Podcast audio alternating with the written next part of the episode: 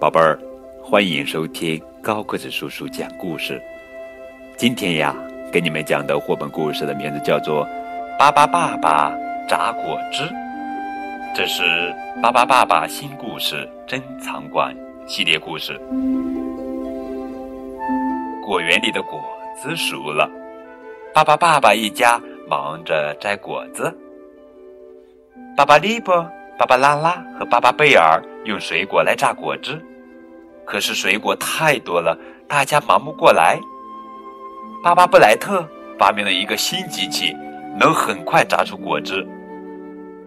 但是机器榨出来的果汁好难喝呀。巴巴利波想起书上说过的做葡萄酒的方法，可里可里可里，巴巴变。于是大家变成了大脚丫来踩一踩。地库里很凉快，果汁放在里面可以保持新鲜。好啦，大家通过最后的努力，都做出来了。每个人喜欢的果汁都不一样。哇，真的是耶！